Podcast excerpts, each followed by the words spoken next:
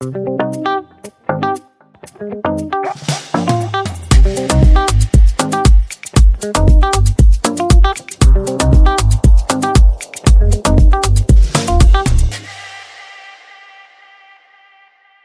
à tous et bienvenue sur le podcast Le lundi de bonheur. Alors je suis très heureuse euh, d'être en présence de mon invité du jour, Muriel Fournier. Bonjour Muriel. Bonjour. Tu vas bien? Ça va, ça va bien. Bon. Alors Muriel, tu es la dirigeante de la société euh, Espace Propreté à Montpellier. C'est une société de nettoyage qui est spécialisée dans les locaux professionnels avec 30 euh, salariés. Un petit peu plus maintenant. On est, ah oui Ouais, on est une quarantaine, une quarantaine d'êtres humains, mais on est autour de 20 équivalents temps plein. Il y a beaucoup de temps partiel dans notre métier. D'accord. Bon, bah, écoute, merci pour, euh, pour la remarque. Euh, du coup, ça fait une grosse, grosse équipe. Ouais. On va faire du monde. Là. Oui, oui.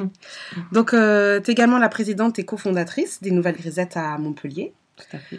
Alors, Muriel, c'est une véritable femme d'engagement.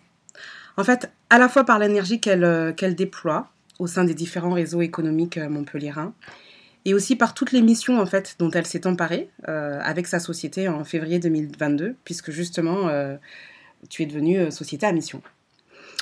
Espace Propreté est le partenaire de votre bien-être au travail. Avec un tel slogan, moi je me suis dit, bah, quand on a pour vocation le bien-être au travail des autres, j'imagine en fait que normalement on prend soin de son propre bien-être au travail. Alors avant de parler de tout ça, eh bien, est-ce que tu peux nous dire un petit peu bah, qui tu es, ce que tu fais, et quand tu te lèves le lundi matin de bonne heure, ou pas d'ailleurs, je ne sais pas, eh bien qu'est-ce qui t'anime? Alors qui je suis? Bah, Donc je suis une entrepreneur euh, de 42 ans. Euh, j'ai la chance d'avoir pu faire euh, des études supérieures puisque j'ai un diplôme d'ingénieur et j'ai un master en management d'entreprise à l'IAE de Montpellier. Mhm. moi, je viens d'une famille middle class, hein, classe moyenne. Vraiment, je ne vais pas vous raconter l'histoire de la, de la fille qui vient, euh, qui, qui, vient d'un milieu difficile, mais en même temps, je ne suis pas d'une famille où il y, y, a beaucoup d'entrepreneurs. Mhm. Donc la vie entrepreneuriale était complètement nouvelle pour moi quand je me suis lancée. j'ai décidé de reprendre Espace Propreté en 2017. C'est une entreprise qui existe depuis 1998 mhm. et dont les dirigeants souhaitaient partir à la retraite. D'accord. Et donc, et donc, je me suis lancée dans ce pari fou suite à un licenciement économique. Mhm je me suis dit que plutôt que de gérer la galère des autres ou la galère d'un patron, bah, j'allais gérer mes propres galères. D'accord. Et surtout, j'allais pouvoir mettre en place euh, le management et la gestion de l'entreprise comme moi je le sens et pas comme on me demande de le faire. D'accord. Donc là, je. Oui, donc tu étais déjà animée par cette idée de, de faire différemment, de manager différemment. J'étais ultra frustrée en tant que salariée. Euh, déjà parce que quand on est une femme dans de grands groupes, euh, on, on, se, on, se, prend vite ce qu'on appelle le plafond de verre. Mhm. C'est-à-dire que certains postes euh, sont quasiment inaccessibles. Euh, enfin, il faut faire ses preuves à mort avant d'avoir accès à certains postes.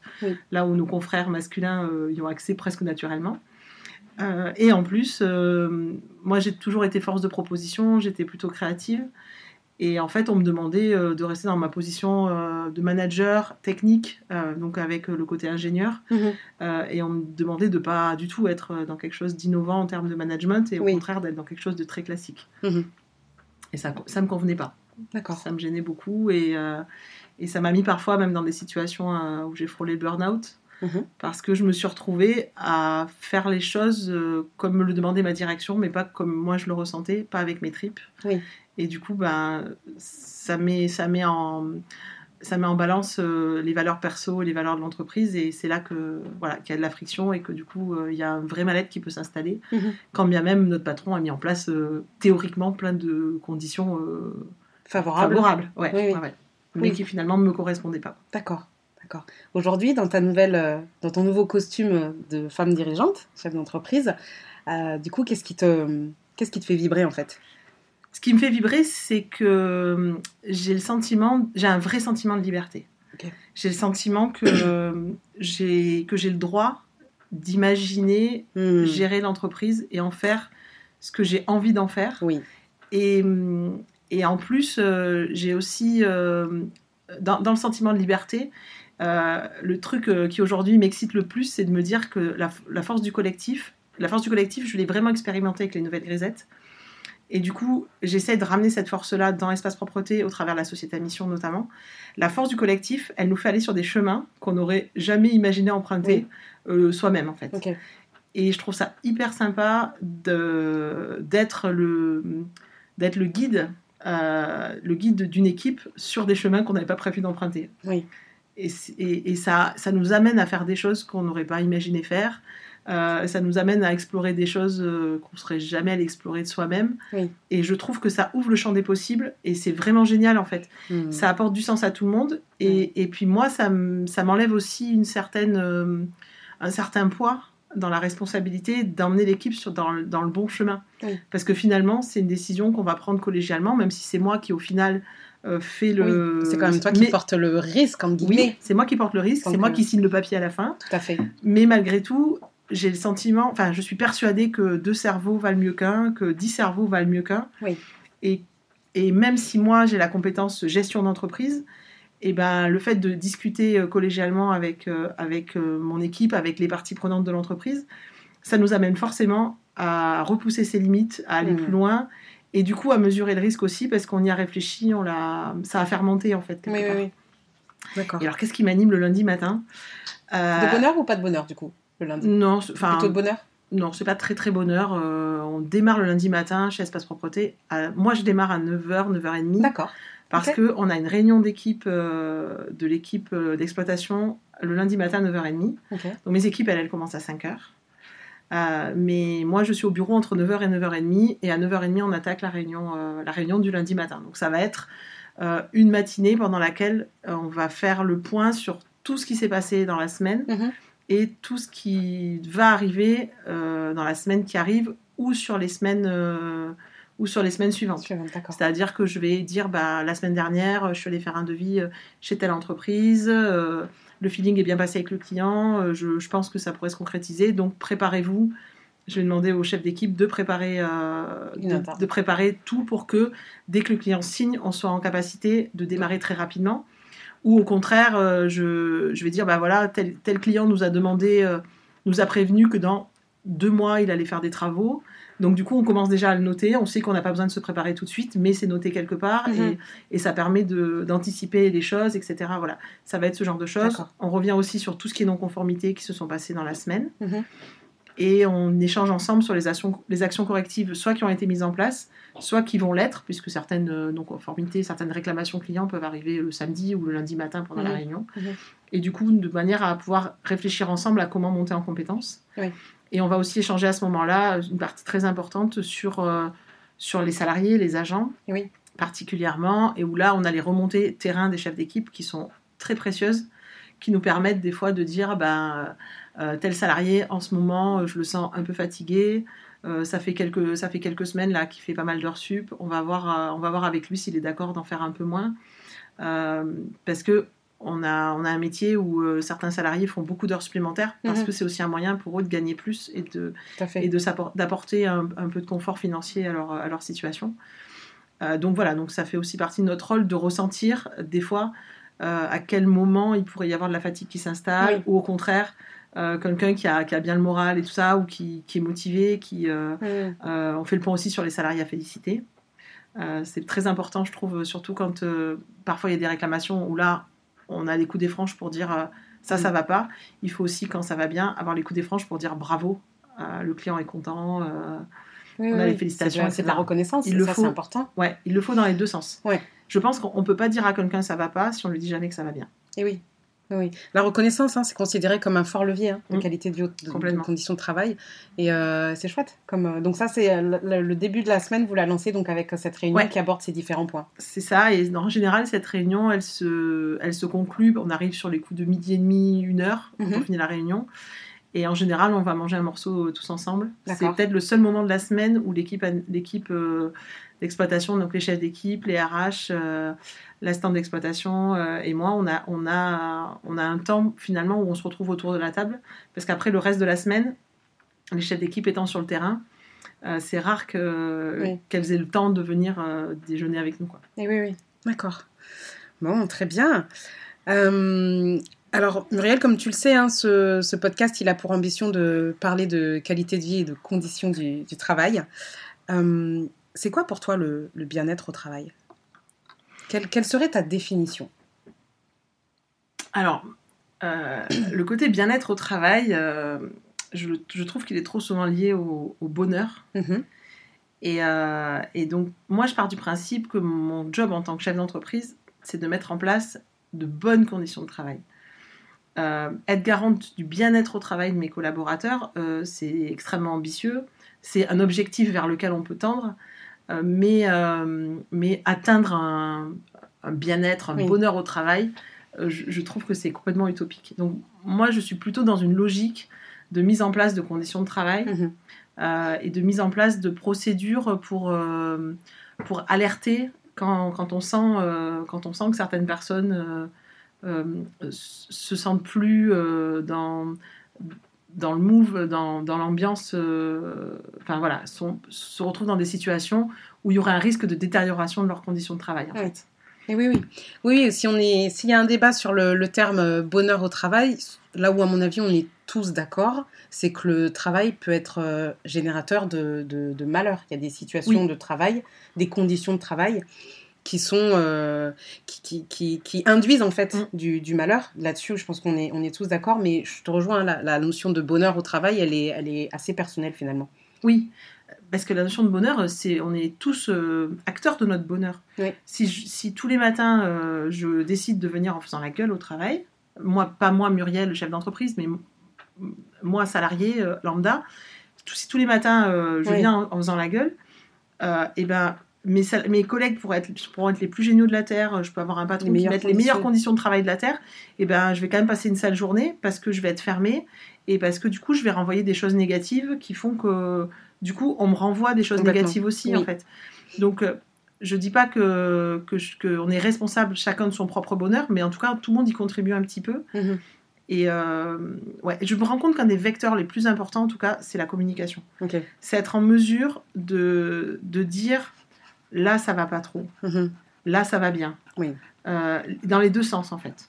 Parce que parce qu'en fait, s'il n'y a pas cette communication, bah, je peux pas savoir qu'en face ça va pas. Des fois, Mhm. des fois euh, on se plante parce que on a l'impression que ça va, et puis en face la personne nous dit mais en fait ça fait des mois que je fais un calvaire. Bah ouais, mais je m'en étais pas rendu compte. Et oui, oui. Et, et si tous les jours euh, la personne elle vient et qu'elle fait semblant, et ben Mm. je peux pas. Personne peut s'en rendre Mm. compte que c'est compliqué pour cette Et personne. comment tu fais du coup Là, tu arrives à donner cette, cette, euh, cette place à la discussion, à la communication? C'est super C'est compliqué. Hein C'est très très compliqué. Euh, même avec, euh, maintenant ça fait 18 ans que je manage des équipes. Euh, et en fait, c'est toujours très très difficile parce que chaque personne est différente. Mm. Il y a des personnes qui vont être facilement loquaces euh, et qui du coup vont raconter leurs états d'âme euh, et, et du coup vont, vont apporter très facilement des infos. Mhm. Et il y en a d'autres, ben, pour, pour arriver à décrypter qu'en ce moment c'est compliqué, et que c'est compliqué par rapport à un truc perso ou par rapport à un truc du travail, des fois c'est très très dur. Moi, je pars du principe qu'il faut faire confiance en son intuition Mhm. Et que, et que en fait, des fois, il y a des micro-signaux que on capte ouais. et qu'on capte pas euh, de manière euh, consciente. Mais c'est là où je me dis quand j'ai l'intuition, euh, quand j'ai l'intuition que que ça va pas avec un- enfin, que quelqu'un va pas bien, je j'essaye de crever l'abcès quoi. Oui. Alors pas forcément moi en direct parce que quand il s'agit de nos agents, souvent les agents d'entretien dans l'entreprise, ils ont ils, ils me voient pas suffisamment souvent pour être à- pour être très à l'aise avec moi. Bien sûr. Euh, Oui, et en plus le rôle de la, je vais dire comme ça, de la patronne, de la chef. exactement, c'est-à-dire que c'est pas évident. de j'ai un rôle d'autorité, euh, j'ai un rôle de patron. J'en ai marre. Enfin, Et ce rôle de patron, en plus, j'ai besoin de le garder parce que c'est aussi ce qui permet de maintenir quand ça va pas, Bien sûr. quand il y a besoin euh, de, ta- de taper sur les doigts, parce que des fois, il faut le faire. J'ai besoin d'avoir cette place d'autorité, en fait. Bien sûr. Et elle est nécessaire pour que les chefs d'équipe, eux, ils aient vraiment un rôle d'animateur d'équipe. Tout à fait. Euh, et enfin voilà, donc mon rôle à moi, d'un côté, je dois être euh, pas strict, mais un peu euh, avoir la position d'autorité. Et en même temps, essayer d'avoir cette ouverture pour, pour Mhm. être facilement accessible. Donc, quand il s'agit des agents d'entretien, je vais souvent passer par les chefs d'équipe. Oui. Oui, ils et- font le relais un petit peu de. Ouais, mais pour ça, il faut pas qu'ils aient un rôle autoritaire. Euh, ce qui n'est pas le cas dans beaucoup d'entreprises. euh, en tout cas, là, dans les chefs d'équipe euh, qu'on a aujourd'hui, il y en a une qui a, qui a une cinquantaine d'années et quand elle a rejoint l'entreprise il y a trois ans, elle était très surprise de- du mode managérial d'espace propreté Mhm. parce qu'en fait, elle avait l'habitude, elle, dans, les, dans ses emplois précédents, d'être dans quelque chose où elle était très au contact, euh, en, en mode autoritaire avec les, avec les agents. Mhm. Alors que là, je lui demande de pas être du tout dans cette posture. Euh, ça reste la figure d'autorité. Elle n'est pas censée demander les choses euh, dix fois. Elle les demande une fois, ça doit être fait. Mais pour autant, euh, je veux pas que ça passe par quelque chose euh, où on crie, par quelque chose où on menace. Euh, je veux que ça soit fait avec, euh, avec intelligence Mhm. on se parle d'adulte à adulte et, et que les salariés, que les agents comprennent que ce qui nous unit, c'est un contrat de travail et que quand la, la chef donne un ordre, c'est pour que c'est pas c'est un- c'est une consigne en fait. C'est Oui. pas c'est pas tant un ordre, c'est une consigne. Et cette consigne, elle est là pourquoi? Elle est là soit pour la sécurité de l'agent, Oui. soit pour respecter euh, le, le, le, le contrat qui est pris avec notre client, Mhm. soit pour le faire gagner en efficacité euh, et, et en fatigue en fait Mhm. elle n'est pas là, cette consigne, juste pour, euh, juste pour ennuyer. Tout à fait. Et donc, du coup, euh, ça veut dire qu'il y a un rôle explicatif et il y a besoin qu'elle, quand elle donne une consigne, qu'elle explique la finalité qu'il y a derrière, en fait. Oui. L'intérêt de le- d'avoir cette consigne-là. Oui. Pourquoi on demande ça? Pourquoi on demande ça? Oui, oui, oui. Et donc, du coup, ça veut dire ne pas être dans l'autorité, dire je veux ça, mais dire euh, je vous demande de faire les choses de telle manière parce, Parce que. Et donc, oui, ça demande plus de temps. Mais du coup, une fois que la personne elle a compris pourquoi on lui demandait les choses de cette manière-là, Oui. eh ben, c'est beaucoup mieux accepté. Tout à fait. Euh, dans notre mode managérial aussi, euh, et ça fait partie vraiment pour moi de l'innovation managériale d'Espace Propreté, il y a une pratique qui se fait chez tous mes confrères et que et que j'ai qu'on a banni d'Espace Propreté, Mhm. c'est les contrôles surprises. Mhm. C'est-à-dire qu'il y a une habitude euh, dans la profession, et même certains de mes confrères euh, le vendent aux clients, Mhm. euh, qui est de pratiquer le contrôle surprise des agents d'entretien. Moi, je pars du principe qu'on embauche des professionnels et que dans, dans aucun métier ce serait, ce serait accepté qu'on fasse un contrôle surprise Oui. à quelqu'un dans un bureau. Bien sûr. On rentre pas dans le bureau de son comptable en disant contrôle surprise, sortez-moi la trésorerie euh, sur les trois derniers mois. Euh, Ouais, je veux dire, on, va- on va demander à un collaborateur euh, dans une entreprise euh, hors entreprise de nettoyage, en général, on demande à un collaborateur de préparer son dossier pour que dans deux heures, il soit capable de présenter telle ou telle chose, ou dans deux jours. Enfin voilà, on va laisser un laps de temps pour que la personne se prépare. Bien sûr. Chez- dans les entreprises de nettoyage, c'est de notoriété qu'on fait du contrôle surprise. Et bien, pas chez Espace Propreté, parce que moi, je pars du principe que nos salariés sont des professionnels. Tous nos agents sont professionnels. Donc, Mhm. s'ils sont professionnels, il n'y a pas de raison qu'ils fassent mieux leur travail quand il y a un contrôle surprise ou le On reste du vient, temps. oui. Bien Et sûr. le but du jeu, c'est pas de mettre nos agents en échec. Le but du jeu, c'est que les locaux soient propres. C'est Mhm. c'est- le seul intérêt qu'on a commun, tous, les agents, moi, les chefs d'équipe et nos clients. C'est la seule volonté qu'on a, c'est que les locaux soient propres. C'est tout. Donc pour que, pour que le résultat aboutisse, euh, c'est pas forcément en stressant les gens qu'on va aboutir à un meilleur résultat. Complètement. Donc, les- euh, quand on doit faire un contrôle euh, chez un client, on prévient le salarié, Mhm. on prévient l'agent, on va le prévenir que le chef d'équipe va passer, qu'il va y avoir un contrôle, alors avec le client ou sans le client. Mhm. Et, et ça permet à notre agent d'entretien bah, de pouvoir checker, de pouvoir faire un petit point avant l'arrivée de son chef pour vérifier qu'il n'a rien oublié. Mhm. Euh, ça va permettre au chef d'équipe de ne pas avoir le rôle euh, négatif euh, du méchant qui vient contrôler, Oui. de pff, ah là là, euh, il vient encore me faire un contrôle surprise, mais pourquoi, mais qu'est-ce que j'ai fait, c'est de l'acharnement. Mhm. Pas du tout, il on, on sort complètement de ça. Il y a un côté plaisir de voir arriver son chef.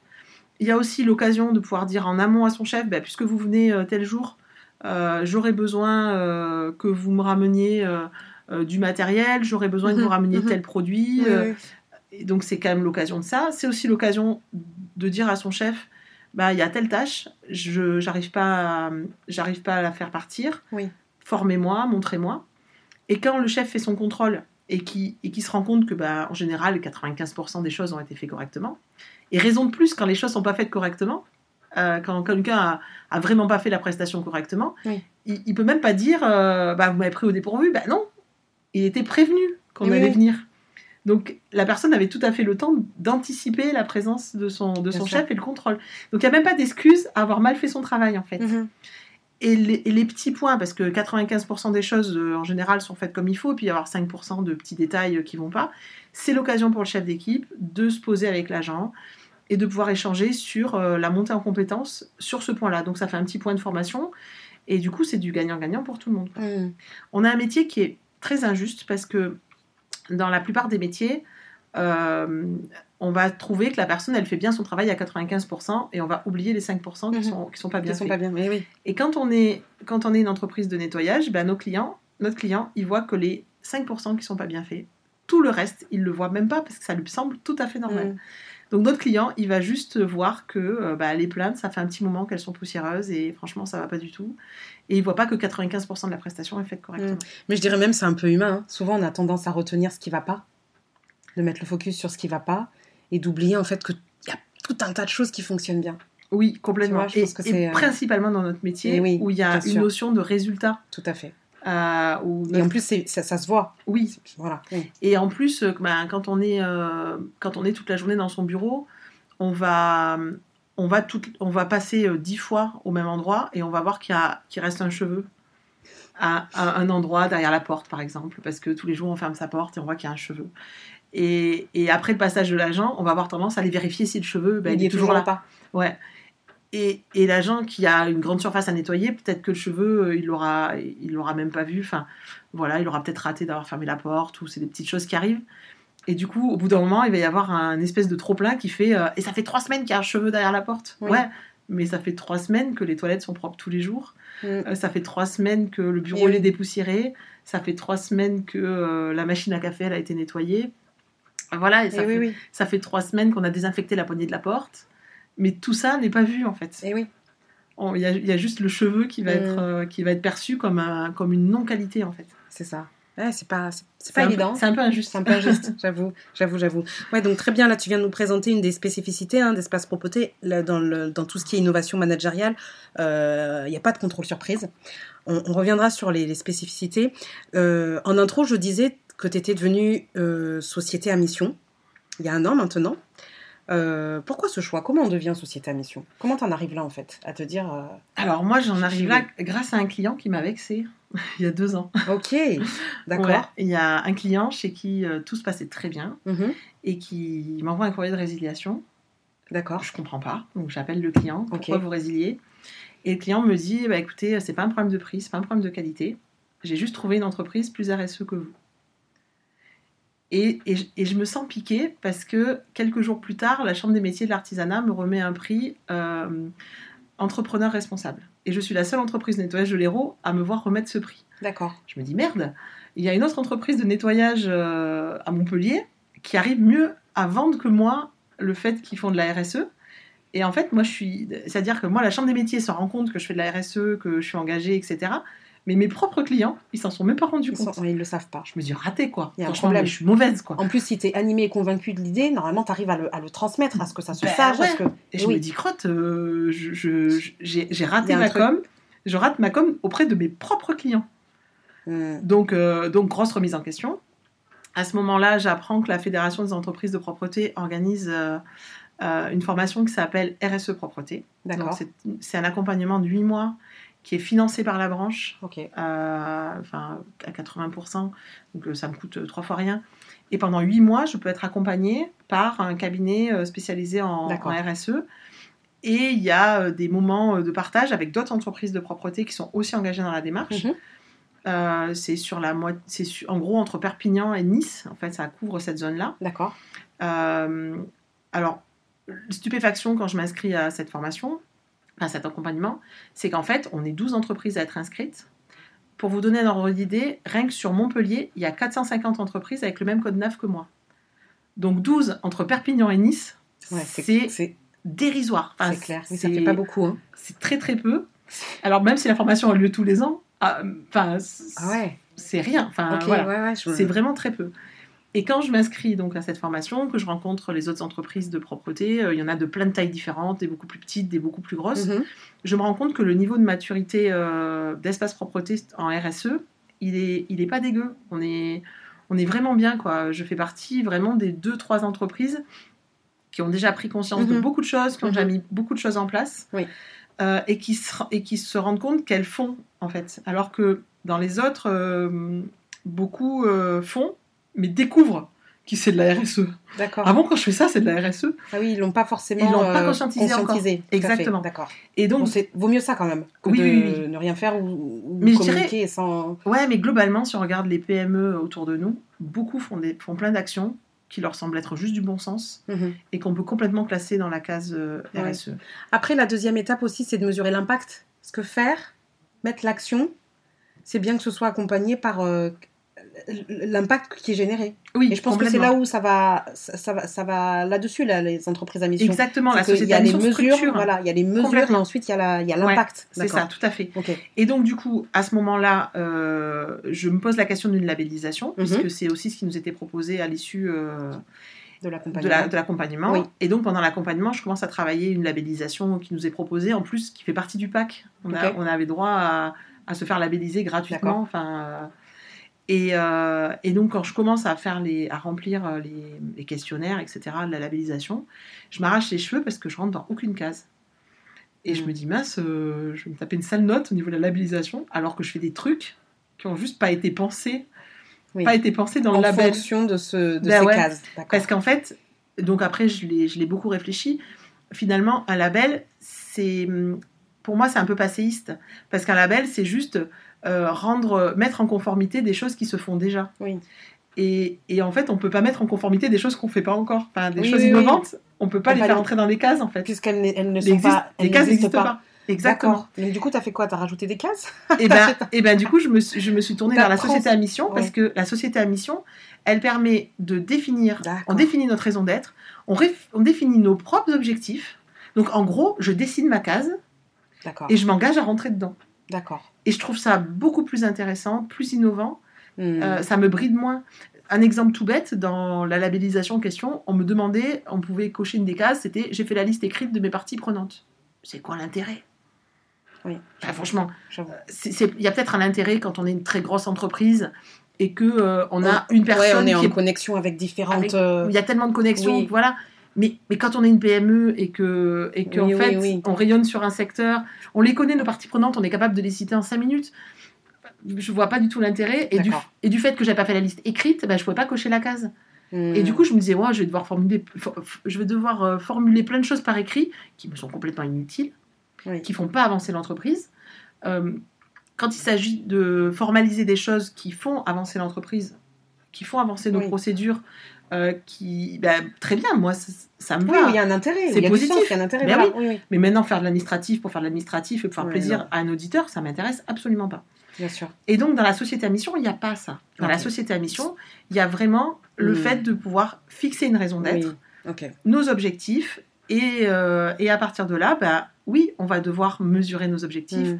on va devoir euh, derrière se faire auditer régulièrement pour, euh, pour valider nos objectifs, on va devoir faire un rapport de mission, Oui, mais tout ça va dans le sens des objectifs qu'on s'est fixés. bien sûr. Et pourquoi être se- sûr que tu les appliques, en fait. Oui. Tu t'es fixé des objectifs, être sûr que tu les appliques. Et je trouve ça plus fort en fait Oui. de dire, de dire bah, je m'engage à faire ça parce que c'est ce qui m'anime moi et du coup je le fais plutôt que de dire regardez je suis bien rentré dans les cases de la norme machin, Mm. enfin de la- du label Oui, machin. oui, oui.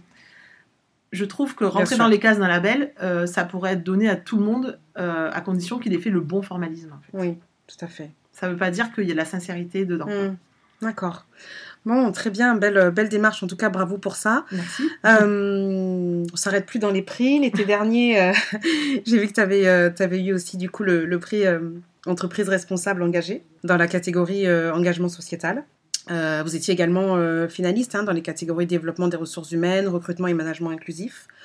Donc tout à l'heure, tu nous parlais d'une spécificité propre à, à Espace Propreté. hein. C'était donc euh, le contrôle surprise. Il n'y en a pas. Et ça, c'est considéré vraiment comme une innovation managériale par rapport à ce que font tes, tes concurrents. Est-ce qu'il y a d'autres choses qui font la différence? Une des choses qu'on fait chez Espace Propreté, que, mais même, c'est pas que les autres sociétés de nettoyage le font pas, c'est que la plupart des entreprises le font pas du tout.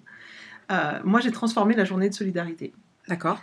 Tant et si bien qu'aujourd'hui, la journée de solidarité, mes salariés en parlent aux autres entreprises comme si tout le monde faisait comme nous, alors qu'on est les seuls à faire ça. D'accord. Enfin, les seuls. euh, Maintenant, ça se fait aussi aux Nouvelles Grisettes. J'ai mis ça en place aussi aux Nouvelles Grisettes. D'accord. La journée de solidarité chez Espace Propreté et aux Nouvelles Grisettes, c'est une journée de team building. D'accord. Donc, normalement, la journée de solidarité, c'est un jour férié pendant lequel on travaille. Mhm. Autant dire que ce jour, il ennuie tout le monde. Hmm. On est obligé de se lever quand euh, toute notre famille euh, est encore au lit ce jour-là. C'est ça. Euh, moi, quand j'étais salariée, ça me gonflait profondément Mm. euh, de travailler ce, ce jour-là. Euh, les amis, tout ça, ils vont faire. En plus, en général, les gens le collent au mois de mai. Mais quelle, quelle idée débile Ouais, sachant que le mois de mai, c'est le mois où il y a le plus de, de Le ouais, 1, le 8, Il le... fait beau, il fait beau, on n'a pas envie, on n'a absolument pas envie d'aller au bureau. Euh, en plus, euh, pour peu qu'on soit en relation avec le service extérieur de l'entreprise, c'est une journée qui est morte Eh oui, parce qu'on on arrive à joindre personne à l'extérieur de l'entreprise. Donc on est juste entre nous en interne. Euh, Enfin voilà. Donc moi c'était une journée que je détestais quand j'étais salariée. Et du coup j'ai décidé d'en faire autre chose et de dire, bah moi mes, salari- mes agents d'entretien, ils ont rarement l'occasion de se voir. Hmm, Donc une fois par an, et ben, je les réunis. En général on fait ça chez un client. D'accord. Euh, chez un client ou aux Nouvelles Grisettes. Une Nouvelle Grisette c'est aussi entre guillemets un client parce qu'on a une action de mécénat avec les Nouvelles Grisettes. Euh, et donc du coup, euh, en général il y a un client qui nous prête sa salle de réunion. D'accord. Euh, et donc, donc, du coup, on va réunir les salariés dans la salle en question. Le matin, là, c'est, ça va être une partie formation, formation vraiment euh, au niveau de la, des- du droit du travail, Mhm. les droits et devoirs en fait de chacun. D'accord. Euh, ça va être aussi euh, des actions de prévention. Mhm. Donc en droit du travail, par exemple, je vais leur apprendre à lire la fiche de paye. Je trouve que les salariés français, en général, ne savent pas lire leur fiche de paye. Vrai. Et, et en fait, ben, quand on est agent d'entretien, être capable de lire sa fiche de paye et se rendre compte que son patron ne nous arnaque pas, que toutes nos heures, elles ont bien été payées sur la fiche de paye, ça permet euh, du coup de, de comprendre euh, comment ça fonctionne, Oui. mais aussi de ne pas avoir peur d'aller voir la personne des ressources humaines en disant ben, j'ai pas compris ma fiche de paye, j'ai l'impression qu'il me manque des heures, euh, j'ai pas compris comment étaient remboursés mes frais kilométriques, est-ce que tu peux m'expliquer?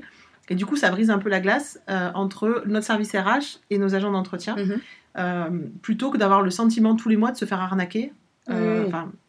Oui. voilà. Et puis je me dis aussi que ça peut permettre à certains qui sont multi-employeurs d'aller voir leur fiche de paie chez, Chez les autres. chez les autres et voir qu'il manque des trucs. C'est malin. ouais, ouais, Et non, voir que chez moi, ben, il en manque pas. Et oui, Tout oui, est mais bien c'est payé. c'est aussi gage de, Euh, voilà, de confiance et ouais, de, de transparence. De transparence, complètement. Complètement. Tout à fait. Le mot transparence, d'ailleurs, c'est un mot qui est, qui est important pour nous. Euh, c'est vraiment euh, quelque chose qui est important en interne, euh, mais même globalement, parce que c'est vraiment quelque chose.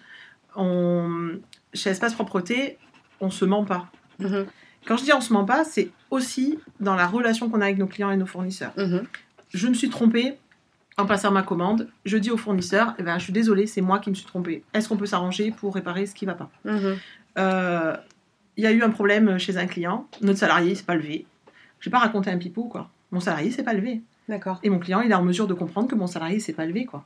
bien sûr. Et, euh, et c'est tout. Enfin, et du coup, le fait de pas se mentir, de, de dire les choses, et ben, si nos clients ou nos fournisseurs ils jouent pas le jeu, ben c'est peut-être que c'est pas les gens avec qui il faut qu'on travaille. Mhm.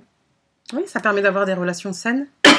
Je trouve. Mhm. Et, euh, et aussi, ça permet bah, de pas inventer des mensonges rocambolesques, de pas se tromper, parce que quand on ment à un moment donné ou à un autre, on finit par se tromper sur le mensonge qu'on a fait, C'est ça, et, euh, et on finit par se vergoler, et là, c'est pire que tout, on a perdu la confiance. bien sûr. Euh, voilà, et je trouve que ça permet d'avoir des relations faciles, Mhm. en fait, saines, faciles, enfin, c'est... Voilà. Oui, oui, oui. Et donc, c'est la même chose dans l'équipe avec les salariés. Euh, on, leur, on leur dit à quoi ils ont droit, Mhm. et on respecte leurs droits. Par Mhm. contre, on leur dit aussi quels sont leurs devoirs et on leur demande de respecter leurs devoirs dans les deux sens. Quoi. Bien sûr. Et euh, il va y avoir aussi une partie prévention. Cette année, par exemple, il y a une, euh, coach sportive qui est venue spécialisée dans les gestes d'économie d'effort, Mhm. Qui a fait euh, une sensibilisation en fait pour lutter contre le mal de dos et lutter contre les problèmes de canal carpien. Mhm. Une heure et demie, hein, c'était quelque chose de très léger, Mhm. mais au moins qui permettait à chacun de prendre conscience Ouais. qu'il y a des postures, gestes et postures euh, qui, voilà, Qui, faut, peuvent, qui qui, peuvent- ouais, voilà. qui sont nécessaires de, Et de après, la-. Quoi. Ouais, on mange ensemble et l'après-midi, ça va être une après-midi plus fun, euh, communication, RSE, enfin voilà, c'est des sujets plus légers. D'accord. Bon, c'est chouette. Ouais. Euh, combien Il y, a- une question qui me, qui me tracasse. Généralement, quand on est dirigeant euh, et qu'on investit dans, dans quelque chose, on attend un retour. euh, ce qui est normal, hein. une entreprise, euh, elle est faite pour générer un chiffre d'affaires, on investit, tout ça, ok, il y a pas de tout ça, on est, on est ok avec ça. Est-ce que tu sais combien ça coûte la mise en place d'une démarche qualité de vie au travail. Tu viens de nous donner des tas d'exemples euh, concrets, des actions qui ont été mises en place, de nous donner finalement ta propre définition de ce que c'est que la, la qualité de vie et, euh, euh, et- et conditions au travail. Combien ça coûte finalement de faire tout ça? Alors, ce qu'on fait nous chez Espace Propreté, ça coûte pas grand-chose. C'est plein d'actions qui sont très Mm. faciles à mettre en place. D'accord. Et, euh, mais après, c'est lié aussi à la taille de l'entreprise. Oui. Euh, J'aurais une entreprise de, de 2500 personnes, bah, une journée de team building, ça coûterait pas le même prix à organiser. D'accord. Mais tu as quand même 40 salariés. Enfin, Mais- 40. euh, Ouais, enfin, aujourd'hui, vraiment, c'est des choses, ça, ça coûte, euh, ça coûte un peu du temps, en fait. hmm. Mais c'est pas vraiment un investissement. Il n'y a pas une ligne financière coût de la qualité au D'accord. Il n'y travail. a pas un budget qui est forcément dédié à ça. C'est Pas du tout. Mais a- parce que pour moi, il n'y a pas besoin. C'est un état d'esprit, en fait. Prendre Mm. soin les uns des autres, ça doit juste être du quotidien. Et ça doit être une logique, euh, une logique pour chacun. Mm. Et, et ce truc-là, il faut l'insuffler. Alors, bon, pour l'insuffler, oui, ça, ça demande du temps, Mhm. mais du temps du dirigeant, en fait. Mhm. Donc, Qui en a déjà pas beaucoup. ben ouais, mais ça me fait gagner du temps après. D'accord. Bah, ok. moi, Alors voilà, c'est ce que j'allais te demander. Donc, de ce que tu me dis, il n'y a, il y a, il y a qu'un investissement temps. Enfin, qu'un investissement, c'est déjà beaucoup. C'est hein, le déjà, temps, hein, c'est oui, précieux, oui. c'est déjà énorme. Et, et, et ce que tu en gagnes, toi, du coup, enfin, toi, ton équipe, euh, l'entreprise, comment tu le, comment tu le mesures? Est-ce que. Ben déjà, je vais le mesurer, moi, sur l'impact RH. Parce que plus les salariés sont heureux de venir travailler chez Espace Propreté, Mhm.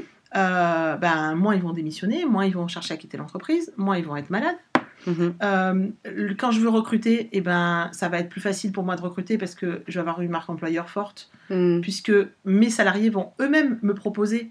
Combien j'ai de salariés là actuellement qui me disent mon conjoint, il attend qu'il y ait un poste qui se libère pour venir dans l'entreprise Mhm. J'en ai deux ou trois là. Oui, donc toi, tu n'es pas en pénurie de, de main-d'œuvre. quoi. Si Alors, tu, si, Il y a quand même Si des moments aussi où c'est compliqué parce que tu. Ok, le métier d'agent d'entretien, il fait pas rêver quoi. on est d'accord. Donc comparativement à mes confrères, je le suis un petit peu moins, mais il y a, il y a certains postes, euh, euh, par exemple, je cherche un laveur de vitres depuis très longtemps.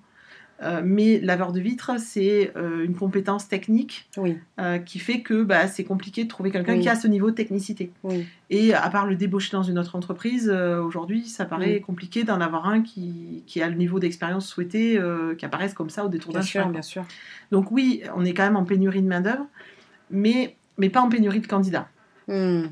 Enfin, voilà, oui, sais oui, je si vois la nuance. Différence. effectivement, d'accord, très bien. Et le fait de ne pas être en oui. pénurie de candidats, eh ben, ça permet du coup de pouvoir explorer. euh, on, on embauche beaucoup de gens débutants Mhm.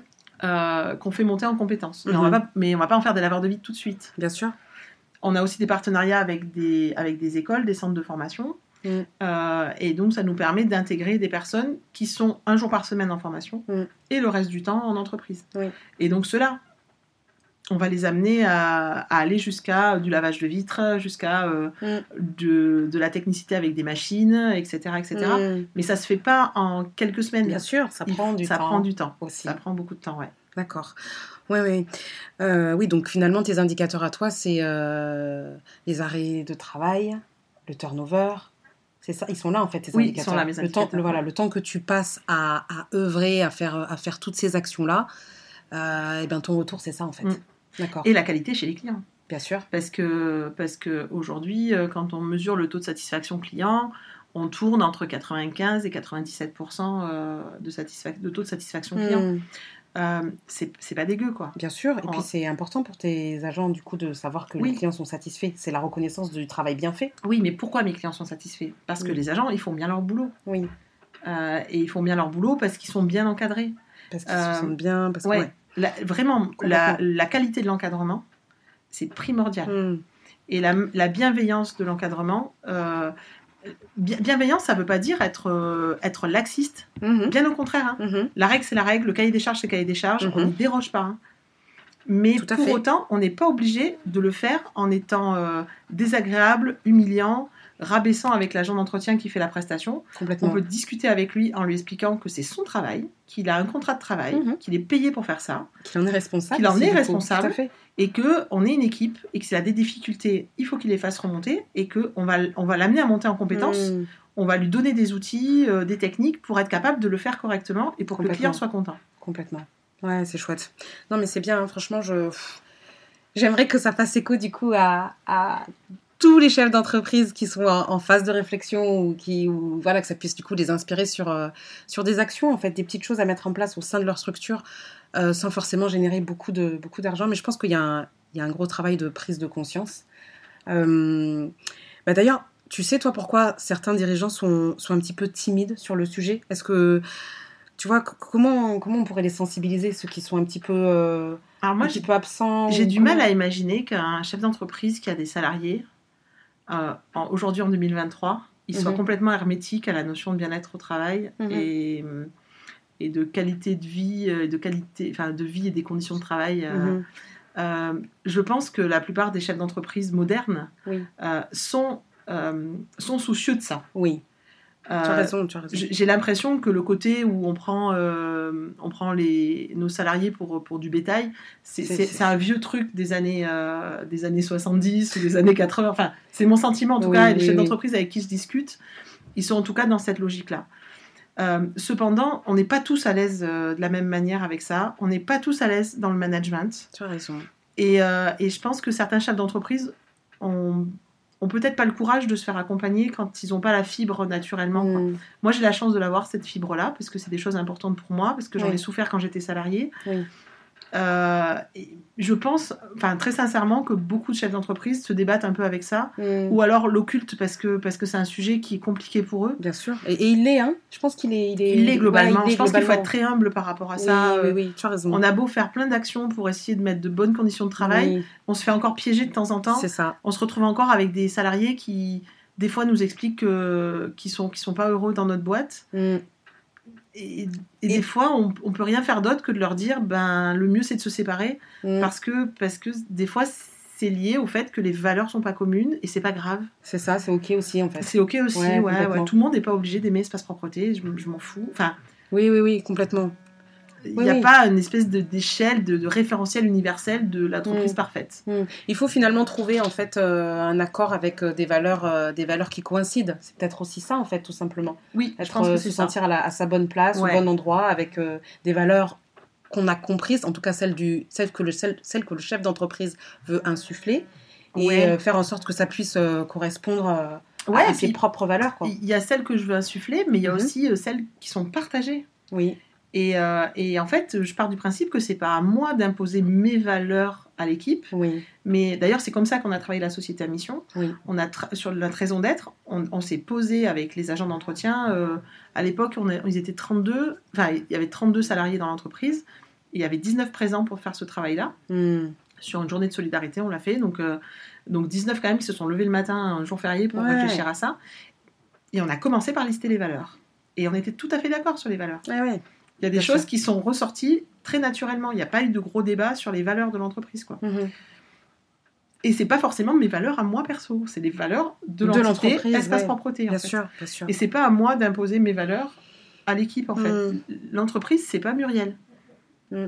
C'est une personne morale qui existait avant moi et qui existera après moi. Mm, mm. Donc, euh, donc en fait, euh, elle, et elle appartient, euh, elle appartient à tous les gens qui travaillent Mm. chez Espace Propreté. Oui, qui contribue à... Et elle appartient aussi finalement à toutes nos parties prenantes. Elle appartient aussi à nos clients, elle appartient aussi à nos fournisseurs, elle appartient aussi à tous les gens qui gravitent autour. Et, euh, et je trouve que c'est intéressant de se poser la question de, des valeurs communes en fait de toutes ces choses-là. Parce que c'est ça le socle. Bien sûr.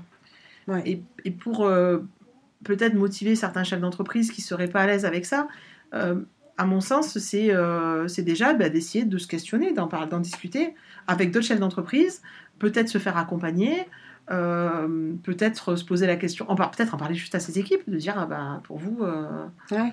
euh, qu'est-ce qu'est-ce que qu'est-ce qui qu'est-ce qui vous anime, pourquoi vous vous levez le matin, enfin. euh, Ouais. Enfin voilà, c'est euh, juste pour moi être curieux sur la question quoi. Ouais. Et je pense qu'après les choses elles se Elles font. se euh, font naturellement. Ouais, parce que je pense, pour moi, quand je vois aujourd'hui les Mm. entreprises chez lesquelles, dans lesquelles nous on intervient, euh, aujourd'hui, euh, j'ai pas le sentiment que aucun de nos clients en a rien à faire de ses salariés. Quoi.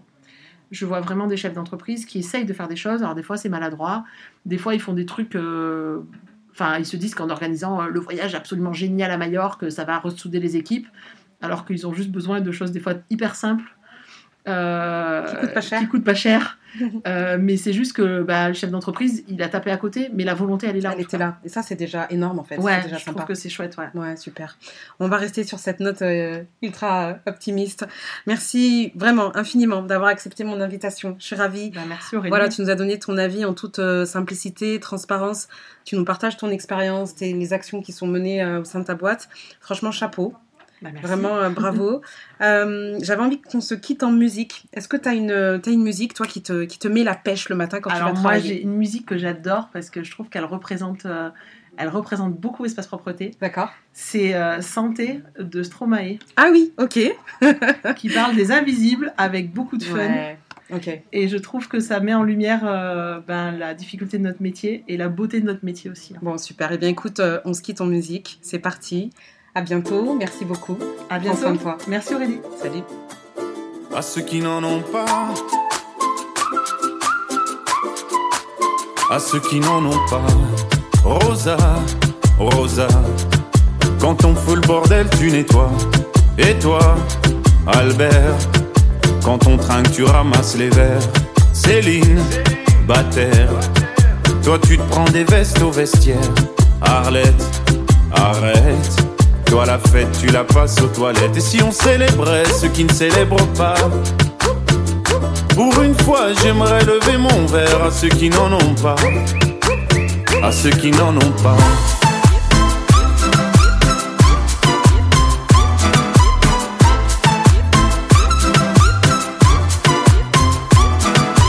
Quoi les bonnes manières? Pourquoi je ferais semblant? De toute façon, elle est payée pour le faire. Tu te prends pour ma mère?